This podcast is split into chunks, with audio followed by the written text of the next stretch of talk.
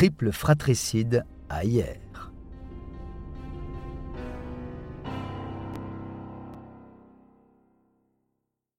Une équipe d'inspecteurs restés sur les lieux du crime commence l'enquête de voisinage dès le vendredi soir. Personne n'a vu la Wari depuis plusieurs jours. En revanche, ce soir, un automobiliste qui rentrait chez lui confirme avoir aperçu Kamel avec un fusil et un sac à la main vers 19h30. Les environs sont fouillés, et l'on retrouve effectivement l'arme dans un bosquet près du ruisseau Le Béal, à seulement 40 mètres de la maison d'Aïcha. Celle-là même qu'elle dira avoir achetée parce qu'elle refusait que ses enfants habitent en HLM et qu'ils deviennent des voyous ou des sauvages. Au commissariat, Kamel garde le silence. Il semble froid et détaché, même en ce qui concerne la mort de sa sœur et de son demi-frère. Il refuse de répondre aux questions des enquêteurs. Pourquoi avoir fait ça? Il n'a rien fait. Pourquoi son beau-père l'accuse-t-il dans ce cas? Il ne sait pas. Où est l'arme? Il ne sait pas. D'où vient-elle? Il ne sait rien. Où est la Ouari Silence. Dans le sac récupéré avec le fusil, les policiers retrouvent les vêtements tachés de sang décrits par Jean. Ce sont bien ceux de Kamel. Face aux preuves, le jeune homme cède du terrain. C'est bien lui qui a tiré sur Jean. Mais l'arme, il l'a achetée avec la Wari. Puis il raconte.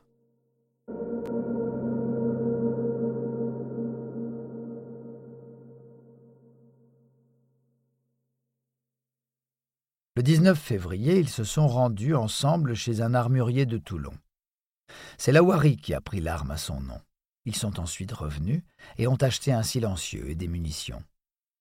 Pourquoi faire? demandent les enquêteurs. Il ne sait pas non plus. Ce n'est pas lui qui a tiré sur les enfants. Il ne dit plus rien. Il est resté d'un détachement absolu, n'exprimant jamais la moindre émotion, témoigne un enquêteur qui l'interrogeait.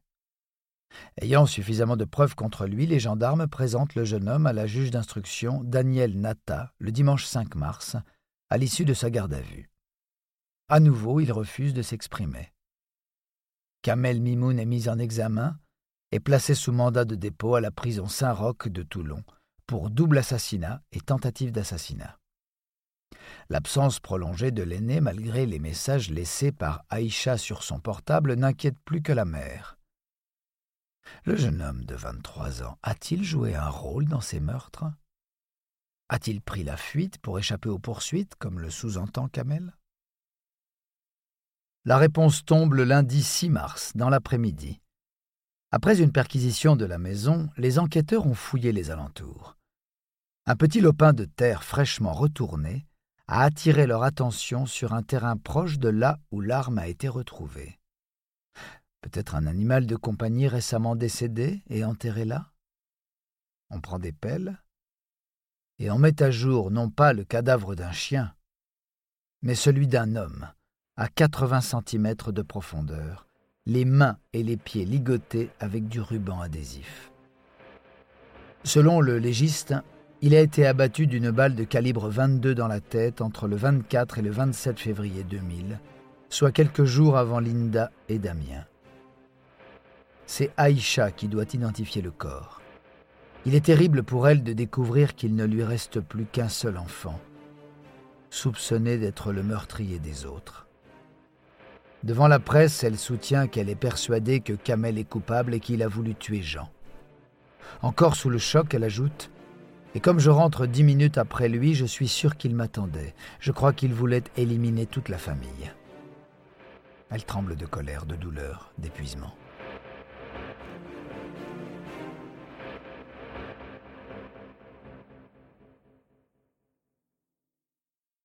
Le temps passe, et Kamel enchaîne les interrogatoires sans dire grand-chose.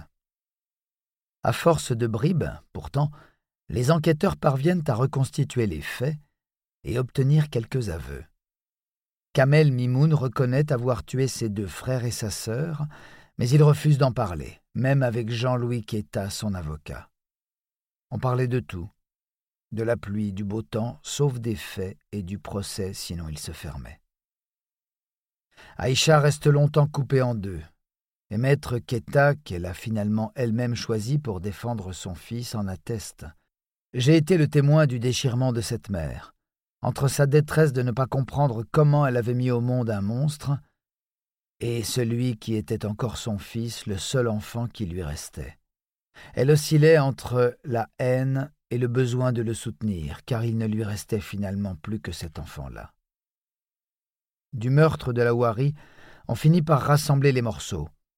Le policier Leonardo parvient, grâce à de longues discussions à sens unique, par obtenir des sentiments d'abord, des circonstances ensuite. Jamais d'explication.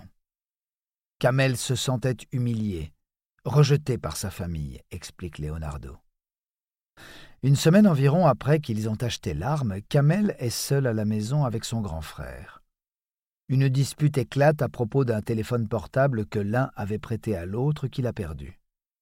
Ayant toujours le dessus sur le plus jeune, Lawari arrache le portable de Kamel de ses mains et s'isole sur sa terrasse pour passer un appel.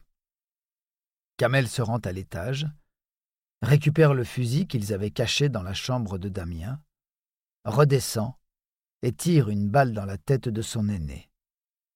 Il réarme et tire encore. Cette fois, Lawari a perdu.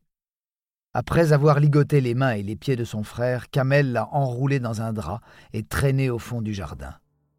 Il a creusé un trou et l'y a enterré. Il s'est ensuite attaqué au nettoyage de la terrasse et des murs. Lorsqu'Aïcha et Jean rentrent de leur journée, Kamel les informe que Lawari est passé et qu'il est parti sur Paris.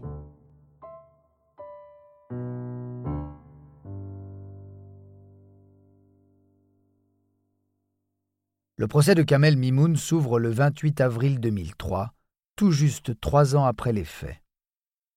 Le jeune homme se tient debout, maigre et la tête basse. Il reste silencieux. Son avocat avait prévenu il ne veut parler de rien. La cour d'assises de Draguignan va pourtant chercher des réponses.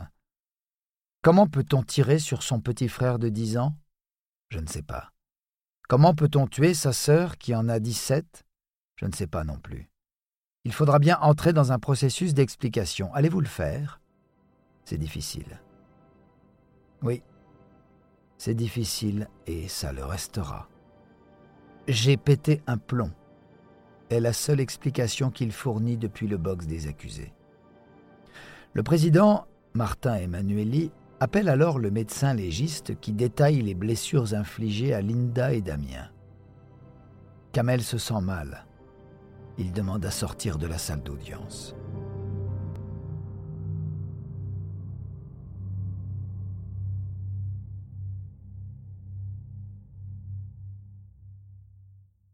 Jean-Louis Quetta rappelle la lettre écrite par Kamel au juge d'instruction depuis sa prison. Il écrivait Je ne suis pas un monstre, mais je voudrais savoir ce qu'il y a dans ma tête. Mis en confiance par l'avocat, Kamel parle bas, murmure presque. Je ne suis pas un malade mental, même moi je ne comprends pas ses actes.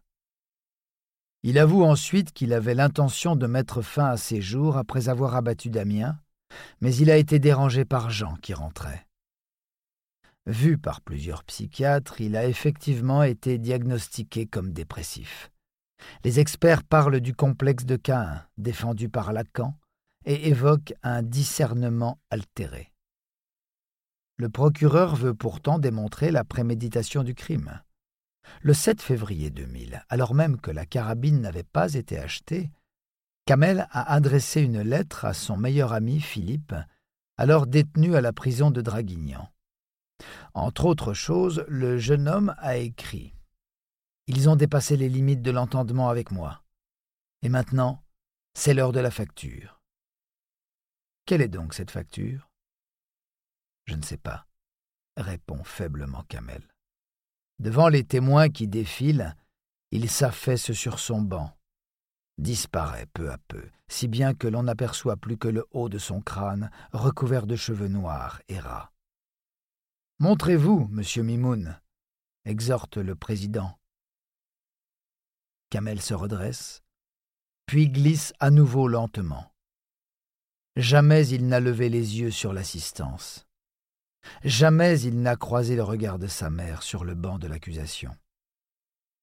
Bien qu'elle ait demandé à maître Keta de défendre son fils, Aïcha s'est également portée partie civile aux côtés de son compagnon, Jean Machometa, pour obtenir justice pour lui, pour Damien, pour Laouri et pour Linda. Assise au premier rang, elle regarde Kamel dans le box des accusés. Elle ne le quitte pas des yeux. Au fil des débats, son regard évolue. De mère meurtrie, elle devient mère d'un meurtrier. Appelée comme témoin par l'accusation, elle est entièrement vêtue de noir lorsqu'elle s'avance à la barre. Tendue comme si son temps était compté, elle lâche tout. Trente-cinq ans de vie, presque autant de drames. J'ai été vendue à l'âge de quinze ans. On m'amène à la mairie, je suis mariée. Vingt-huit jours après, je suis en France. Je n'ai pas d'amis, de famille. Quand j'ai la Wari, c'est comme une poupée Barbie. Kamel est arrivé par accident. J'ai essayé de le faire partir. Il n'est pas parti. Je l'ai repoussé. Ensuite, j'ai avorté deux fois. Puis j'ai eu Linda, ma sœur, mon amie, ma fille. Mon mari me violait régulièrement. Kamel est né d'un de ces viols. Elle explique ensuite que plus tard, une fois divorcée, mais l'ayant toujours sous sa responsabilité, elle le traitait de sale marocain à cause de son père. Elle se vengeait sur lui. Elle raconte ensuite les lettres d'insultes qu'elle lui a écrites alors qu'il était en prison. J'étais dans une rivière qui m'emportait, mais quand je suis allé le voir à Toulon, j'ai senti une branche où me rattraper. C'était lui. Vous savez, entre la haine et l'amour, il n'y a pas grand-chose. J'avais la haine contre lui la haine. La coupable, c'est moi. C'est moi qui l'ai poussé à bout. Depuis sa naissance, à ses anniversaires, il n'a pas soufflé une bougie, jamais. Aujourd'hui, je vais le voir trois fois par semaine. Les jurés, tout comme le président Emmanueli, n'y comprennent plus rien. Voici que l'accusation implore la clémence des jurés pour l'accuser.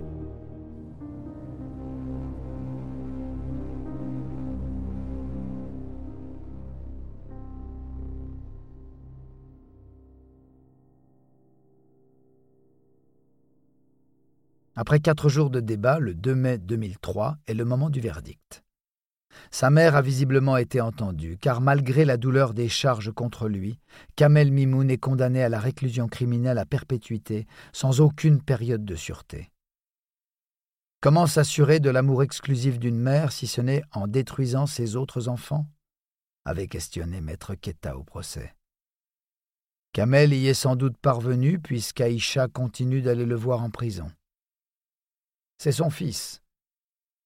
Le seul qui me reste, se justifie-t-elle si besoin est.